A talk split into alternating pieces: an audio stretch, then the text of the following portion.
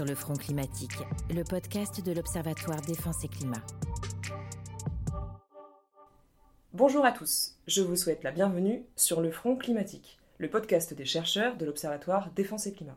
Je suis Julie Atas, co-directrice de cet observatoire, et je suis ravie d'être avec vous aujourd'hui. Comme le nom de cet observatoire l'indique, nous nous penchons avec mes collègues et avec nos invités sur les interactions entre les changements climatiques et les enjeux de défense et de sécurité.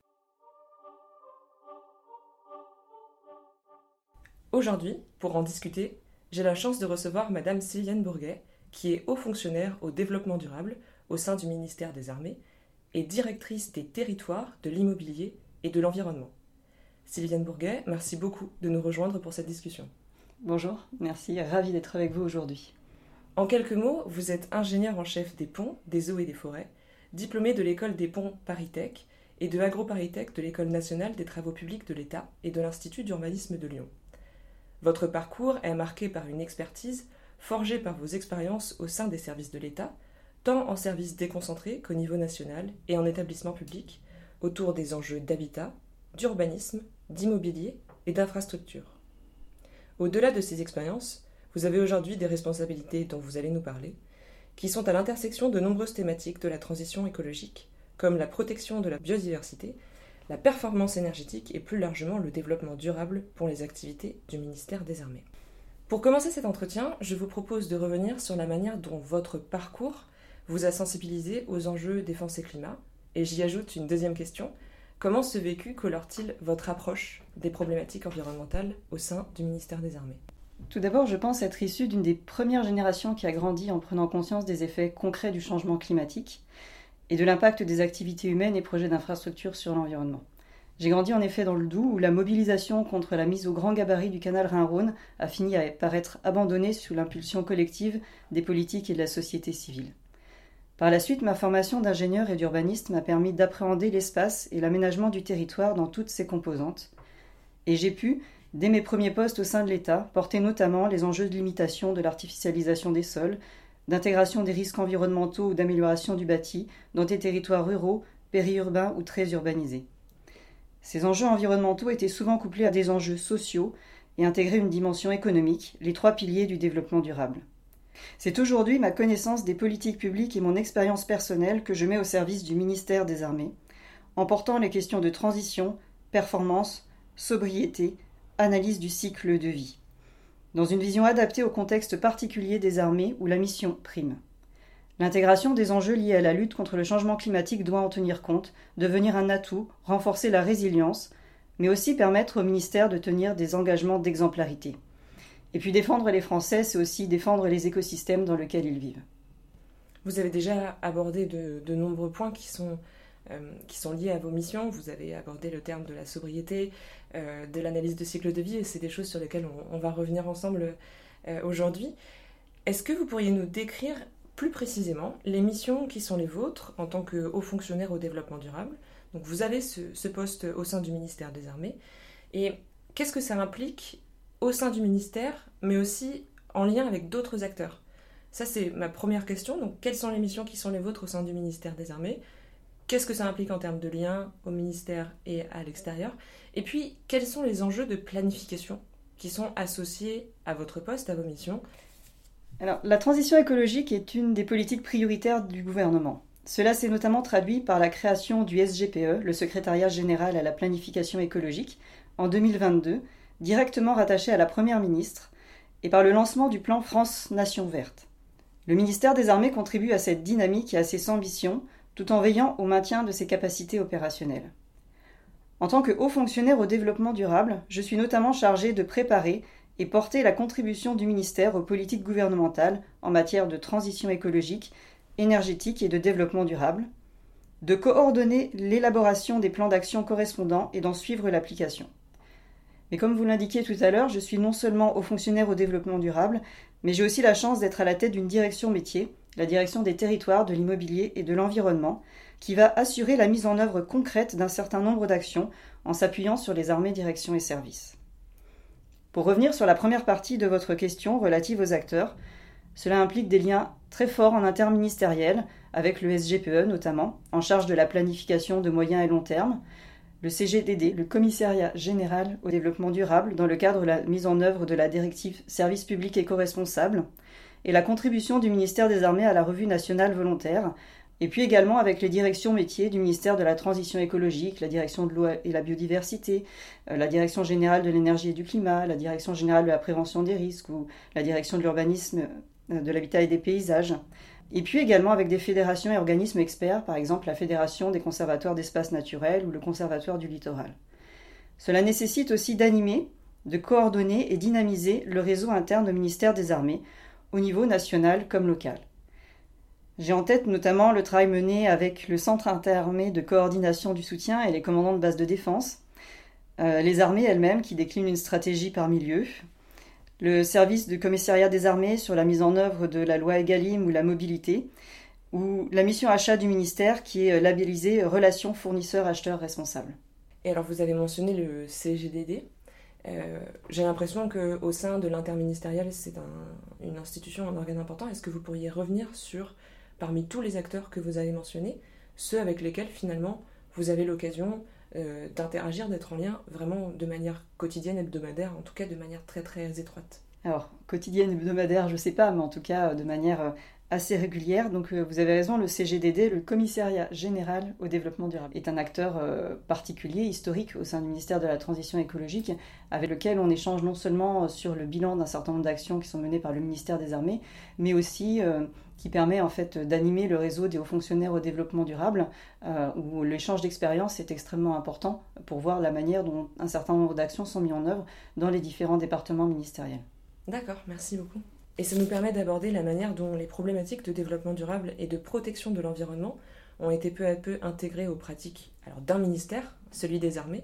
Euh, pourriez-vous revenir avec nous sur une vue d'ensemble des différentes stratégies que le ministère a pu mettre en place et qui présente un lien avec le changement climatique ou l'environnement? Donc un peu la manière chronologiquement dont euh, ces différentes stratégies ont pu se compléter petit à petit pour avoir une vue d'ensemble euh, environnementale finalement, développement durable que vous portez aujourd'hui. Euh, le ministère des Armées a un engagement en matière de développement durable mûri depuis de nombreuses années. Euh, en effet, depuis une dizaine d'années, il s'est engagé en faveur du développement durable avec une première stratégie défense durable 2010-2013 et puis une seconde en 2016-2020. Et puis est apparu au fil des années le besoin d'affiner en stratégie thématique pour pouvoir aller plus loin sur un certain nombre de politiques et d'enjeux. Je pense notamment à, la stratégie énergétique de défense euh, parue euh, en 2020 euh, qui a intégré la stratégie ministérielle de performance énergétique dans une vision qui a permis de combiner enjeux environnementaux, capacitaires et opérationnels, et qui est aujourd'hui coporté par le haut fonctionnaire au développement durable et le major général des armées. Je pense plus particulièrement sur les enjeux portés par la direction des territoires de l'immobilier et de l'environnement, à la stratégie ministérielle de préservation de la biodiversité qui a été adoptée par la ministre des Armées en 2021, la stratégie ministérielle relative aux déchets qui a été publiée en 2022, et puis euh, depuis peu une stratégie ministérielle de l'eau que j'ai portée depuis euh, la création de la direction des territoires de l'immobilier et de l'environnement. En parallèle, l'état-major des armées, et puis vous aviez accueilli le major général des armées euh, récemment, vous a parlé de la stratégie climat-défense qui, elle, engage le ministère des armées sur la partie atténuation au changement climatique et dans ses relations et ses effets d'un point de vue géostratégique et international. Moi, je vais beaucoup plus traiter des sujets euh, sur le territoire national et les Outre-mer et sur la manière dont notre empreinte environnementale va être perçue et améliorée sur le territoire national. Et c'est un panel de stratégies et d'actions euh, complet qui permet aujourd'hui au ministère de décliner sa politique en faveur de la transition écologique par thématique et par enjeu, dans une démarche cohérente et puis surtout avec une adaptation au contexte local.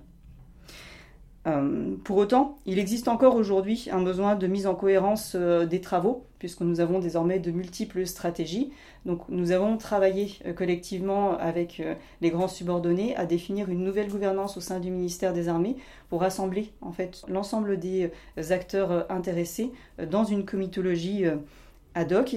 Et puis nous travaillons à faire un document chapeau, donc une nouvelle stratégie de défense durable pour pouvoir euh, donner cette orientation globale et euh, traduire toute cette stratégie dans une vision euh, d'ensemble et mieux assurer en fait leur pilotage commun. Ce que vous appelez comitologie, c'est justement comment ce pilotage est construit. Tout à fait. Très bien. et donc si je reprends rapidement ce que vous avez pu mentionner, il y a quand même énormément de stratégies qui ont été adoptées relativement récemment. Donc l'idée c'est là de les mettre en cohérence. Est-ce que ces stratégies, elles ont été, donc vous mentionniez certaines qui ont été portées par votre direction, comment le, portage de ces différentes stratégies aujourd'hui il est, il, est, il est envisagé? Donc vous parliez de comitologie, vous parliez de construction, de, la manière dont toutes ces stratégies vont être mises en cohérence. Comment est-ce que ça va être fait? Est-ce que vous avez déjà des éléments? La fameuse comitologie dont je parlais, c'est un ensemble en fait euh, de comités qui se déclinent à chaque échelon de l'organisation du ministère des Armées. Depuis euh, les comités exécutifs de niveau ministre jusqu'à des groupes de travail euh, thématiques au niveau national sur des sujets et pour porter des actions dédiées et en allant plus loin avec des comités mixtes eau énergie locaux euh, à l'échelle des bases de défense. L'idée, c'est vraiment d'avoir une organisation qui permette de décliner, porter les actions euh, dans euh, une action descendante, mais également remontée d'informations terrain pour coordonner l'ensemble et s'assurer que l'ensemble des actions est mis en œuvre. La DTIE, en tant que telle, elle va euh, coordonner. La DTIE, c'est votre direction. La DTIE, c'est ma direction, tout à fait. Elle va coordonner l'élaboration des différentes stratégies euh, qui sont dans son champ de responsabilité, mais toujours en articulation avec les armées, directions et services, en particulier avec les états-majors d'armée et les délégations générales pour l'armement. Et ces stratégies, euh, même si elles sont portées par un pilote plus particulièrement, elles ont été toujours coélaborées avec l'ensemble des acteurs, puisque c'était vraiment une vocation aussi de euh, sensibilisation, d'identification de ce que chacun des acteurs au sein du ministère des Armées pouvait apporter euh, pour porter la stratégie donnée. Et puis, c'est aussi ce qui va faire leur force, puisque la mise en œuvre des actions, elle doit être portée par tous au sein du ministère. Par exemple, euh, les travaux spécifiques sur la problématique énergie-climat, qui sont un des enjeux de la lutte contre le changement climatique, vont être traités vraiment en articulation euh, étroite avec l'état-major des armées, euh, avec le lien fort qui est aujourd'hui entre moi qui suis au fonctionnaire au développement durable et le major général des armées, dans une comitologie énergie qui va être coportée par ces deux acteurs, travaillée par piliers, dans là aussi des réunions dédiées. Et puis on a mis en place par exemple récemment des groupes de travail spécifiques pour travailler sur la décarbonation et le bilan carbone, la mobilité durable ou l'électrification des bases de défense. Chaque fois en fait avec les acteurs qui sont le plus pertinents pour mettre en œuvre l'action donnée. Et est-ce que vous pourriez revenir un peu plus en détail sur certaines de ces stratégies et la manière euh, dont elles sont mises en application? Je vais peut-être vous parler plus précisément de deux euh, stratégies euh, qui, mhm. là, euh, font partie non seulement de l'action de coordination de ma direction, mais également qui portent des actions concrètes en la matière. Euh, la première, c'est la stratégie de préservation de la biodiversité. Je pense que vous savez que le ministère des Armées est affectataire euh, de plus de 270 000 hectares de terrain qui sont particulièrement préservés de l'urbanisation et l'exploitation intensive. Et 80% de ces terrains militaires sont intégrés dans des zones de biodiversité remarquables. Et 44 000 même sont classés Natura 2000, qui est le plus haut niveau de préservation qu'il existe d'un point de vue euh, des règles d'urbanisme sur le territoire national. Et euh, globalement, la préservation de la biodiversité et la préservation euh, des écosystèmes, euh, c'est non seulement une question de limitation de l'empreinte environnementale, mais c'est également une action qui, permet, qui va permettre de mettre en œuvre de la résilience face au changement climatique, avec certaines actions qui entretiennent un lien direct avec les sujets climatiques. Par exemple, depuis 2021, nous avons conclu une convention avec la Fédération des conservatoires d'espaces naturels relative au stockage et au captage carbone grâce aux solutions fondées sur la nature. Des sites pilotes sont en cours de désignation et se concentrent sur plusieurs types de milieux, les forêts, les zones humides, les prairies. Et en fait, cette euh, gestion écologique et particulière euh, des euh, espaces naturels est aussi un, atout pour l'entraînement des forces, puisqu'elles vont pouvoir finalement s'entraîner dans différents types de milieux. C'est par exemple aussi le cas d'action sur des terrains d'entraînement, on va avoir de l'éco-pâturage. En fait, l'intérêt d'avoir de l'éco-pâturage, c'est une, vraie gestion en fait écologique des espaces. Ça permet de faire du débroussaillage et ça permet aussi aux forces d'avoir des espaces libres pour pouvoir euh, s'entraîner dans différents terrains et des terrains qui sont du coup extrêmement réalistes par rapport à ce que l'on peut trouver euh, par ailleurs.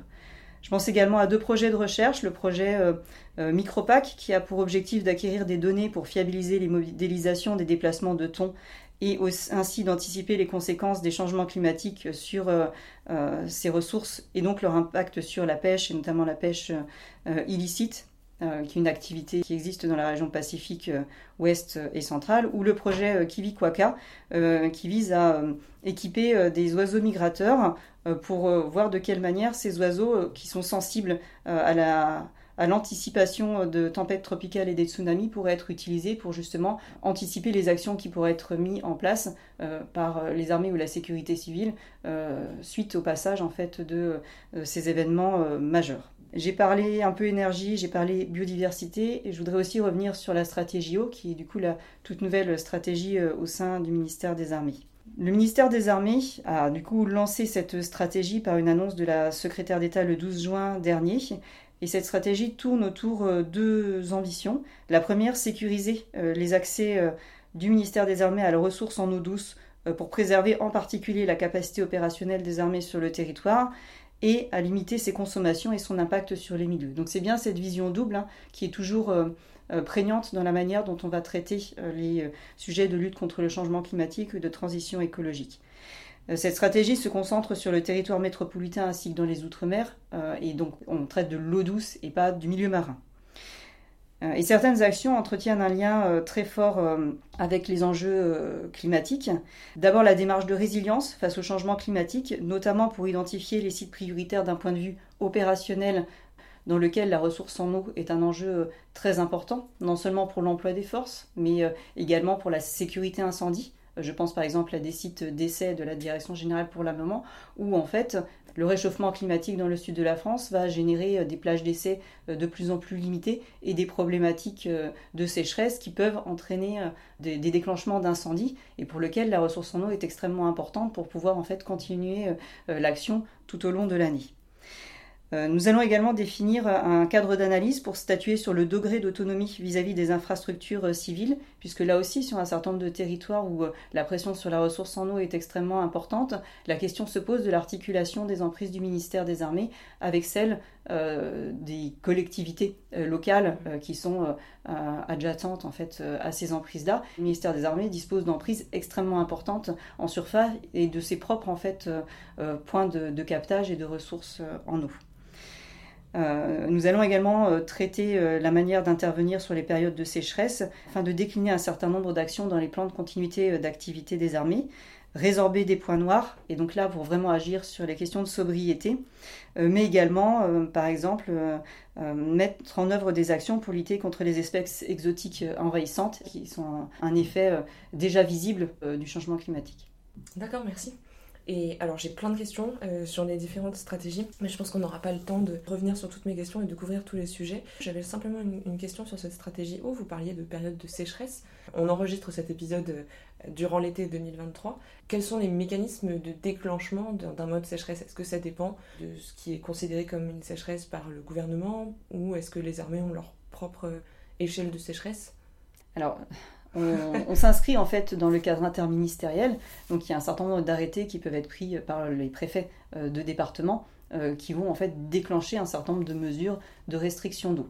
Le ministère des Armées, lui, euh, n'est pas forcément touché directement par les mesures qui sont prises par les préfets, mais va, dans ce qu'on appelle le plan de continuité d'activité, mettre en œuvre ses propres mesures pour contribuer aussi à limiter l'utilisation de la ressource durant ces périodes très particulières. Ensuite, les armées sur le territoire vont adapter leur plage d'entraînement euh, en fonction du suivi de la météo, euh, parce que bien évidemment, on ne va pas euh, faire des tirs d'essais de missiles quand les sols sont extrêmement secs et être générateur d'incendies sur nos propres emprises. Donc c'est un double suivi un suivi finalement des actions qui sont prises par les autorités en charge de la sécurité civile sur les départements donnés et un suivi propre du ministère des Armées pour adapter en fait les plages d'entraînement ou des missiles au contexte climatique que l'on voit au jour le jour. D'accord, merci.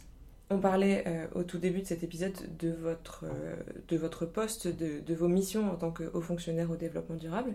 on a également parlé de la direction que vous dirigez par rapport à toutes ces stratégies, quel est le rôle de cette direction Alors je crois que euh, l'acronyme que vous utilisiez, c'est la DTIE. Euh, quel est le rôle de cette direction dans la gestion des enjeux que vous mentionniez? Vous avez abordé certains sujets sur, sur l'eau, euh, sur les déchets, etc. Est-ce que vous pourriez revenir sur notamment peut-être la manière dont le patrimoine immobilier des armées peut être géré par votre direction dans le cadre de ces, de ces stratégies? Alors, au-delà des politiques et stratégies dont nous avons déjà parlé et de l'organisation et du portage d'un certain nombre de sujets, effectivement, je pense pouvoir revenir sur quatre points. Euh, le premier, c'est la question du patrimoine immobilier, parce que la DTIE est aussi responsable de la politique immobilière au sein du ministère des Armées, et dans ce cadre-là, va impulser un certain nombre d'actions et de stratégies euh, sur le traitement particulier de l'immobilier du ministère. Euh, c'est le cas de la manière dont on va mettre en place le décret tertiaire, c'est le cas dont on va euh, impulser des choses sur la performance énergétique euh, des bâtiments ou porter des actions de démantèlement d'un certain nombre de bâtiments, là aussi pour limiter l'impact de ces bâtiments sur les emprises. J'ai aussi un rôle direct dans la gestion d'une emprise très particulière, puisque au sein de ma direction, euh, il y a le suivi euh, du partenariat public-privé du site de Ballard. Donc, je suis également, entre guillemets, chef d'emprise du site de Ballard, avec toutes les responsabilités qui vont avec. Et le site de Ballard, qui commence à avoir euh, une dizaine d'années, avait été conçu avec un niveau d'exigence extrêmement important en matière de performance énergétique. On a quatre bâtiments qui ont été certifiés au plus haut niveau environnemental, qui représentent la moitié en fait de la superficie des bâtiments du site. On a euh, ce qui se pas, euh, le plus grand toit euh, photovoltaïque de Paris, sur le site de Ballard, avec 5600 m2 de panneaux photovoltaïques installés sur la toiture du ministère. on a des ruches, on a une gestion maîtrisée de certains espaces verts. On a de la géothermie également avec 100% du rafraîchissement des bureaux qui sont faits par la voie de géothermie sur la parcelle la plus récente. Et puis nous avons signé récemment, en 2022, un nouvel avenant énergie afin en fait d'avoir euh, un équilibre partagé euh, des gains euh, qui pouvaient être faits en matière de sobriété sur le site entre le co-contractant qui est la société Opal et le ministère des Armées et les exigences qui vont avec en matière de d'atteindre des objectifs de performance énergétique. Et puis là, on a développé récemment énormément de places de stationnement pour les vélos et dispositifs qui permettent en fait d'améliorer la mobilité douce sur le site.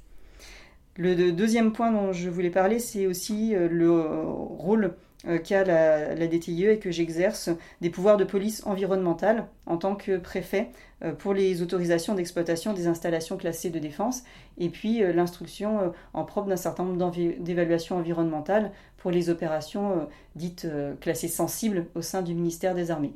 Donc dans le monde civil, il y a une instruction qui est faite par les préfets euh, de départements euh, pour instruire euh, toutes ces autorisations et ces déclarations qui sont faites par les exploitants d'installations classées. Au sein du ministère des Armées, c'est ma direction qui va en propre instruire l'ensemble de ces, de ces demandes d'exploitation et qui va aussi assurer le suivi des cessations d'activité et de dépollution des différents sites une fois que l'activité est terminée. Enfin, mon troisième exemple portera sur la politique euh, du logement. Donc, euh, c'est la DTIE qui porte euh, la politique du logement au sein du ministère des Armées. Donc, le logement, c'est ce qu'on appelle le logement dit familial, donc où le ministère en fait possède en propre un parc de logements domaniaux pour accueillir les ressortissants et leurs familles. C'est une politique volontariste du ministère des Armées qui permet d'accompagner la mobilité des militaires. Et nous avons signé en 2022 un, nouveau contrat de concession pour euh, l'externalisation et la gestion du parc euh, de logements. Donc euh, c'est à peu près 8000 logements aujourd'hui on en aura 15 000 à la fin de, à la fin de ce contrat, avec environ 3000 logements qui vont être construits. Et dans lequel on a mis des exigences très fortes en matière de sobriété énergétique pour les programmes de rénovation et de construction neuve avec euh, des objectifs de euh, limiter le recours aux matériaux consommateurs d'énergie grise euh, et de carbone, de proscrire l'utilisation de matériaux dérivés des produits pétroliers, de développer des énergies renouvelables en autoconsommation sur les bâtiments, de supprimer l'ensemble des passoires thermiques d'ici 2029. Il faut avoir en tête que sur ce parc, à peu près deux tiers des logements aujourd'hui sont en étiquette EAG et si on était soumis aux obligations euh, que les bailleurs auront euh, demain, on ne pourrait plus en fait mettre nos personnels dedans. Alors on n'est pas un bailleur au sens euh, strict réglementaire du terme, mais on s'est donné l'objectif en fait de répondre aux mêmes orientations que celles qui étaient données par le gouvernement sur le parc privé et le parc social. Du coup, on s'est fixé comme objectif d'atteindre l'étiquette énergie C à minima et puis d'obtenir une certification pour la moitié au minimum des euh, logements qui feront l'objet d'une rénovation énergétique. Et puis pour les constructions nouvelles, on a mis des règles assez strictes par rapport euh, à l'atteinte euh, d'objectifs de performance, avec la création de logements à faible consommation énergétique et à haute valeur d'usage, avec une conception bioclimatique des logements et l'utilisation de matériaux biosourcés. Est-ce que ça veut dire que par exemple vous inspirez de certaines structures, que ce soit naturelles ou historiques, pour qu'il y ait de la climatisation qui se fasse un peu naturellement? Ça veut dire que chaque programme neuf immobilier, on va regarder euh, par exemple sa localisation euh, euh, vis-à-vis du soleil. on va faire des logements traversants pour être aussi en capacité d'avoir du rafraîchissement naturel. C'est voilà, c'est ça la conception climatique aussi, c'est vraiment euh, ne pas prendre une parcelle et poser un bâtiment dessus comme peuvent le faire certains constructeurs, mais c'est se poser la question dans la manière dont le bâtiment lui-même et les logements vont interagir avec l'environnement et on ne va pas traiter les logements de la même manière sur un territoire dans le sud de la France ou euh, à Lille. D'accord. Je pense qu'on a, on a couvert énormément de sujets et je voulais avant la fin de ce podcast vous poser deux questions. Donc je propose que euh, que l'on finalement qu'on prenne un peu de recul et ça va me permettre euh, de, vous poser la première des deux questions que je souhaitais vous poser avant la fin du podcast. Elle a un lien avec la loi de programmation militaire qui est actuellement en discussion à l'Assemblée. On enregistre ce podcast à la fin juin 2023. C'est encore un sujet, comme c'est en discussion à l'Assemblée, c'est encore un sujet qui peut être délicat politiquement, mais je voulais savoir euh, si vous pouviez revenir sur la manière dont les enjeux énergie-climat sont pris en compte dans cette loi de programmation militaire. Comme je le disais euh, en début de cette interview, euh, l'enjeu est pris en compte au plus haut niveau euh, de l'État et de la représentation nationale. Et donc bien évidemment, la question s'est posée dans le cadre de l'élaboration de la loi programmation militaire de la manière dont on allait prendre à bras-le-corps les enjeux de transition écologique dans cette loi de programmation.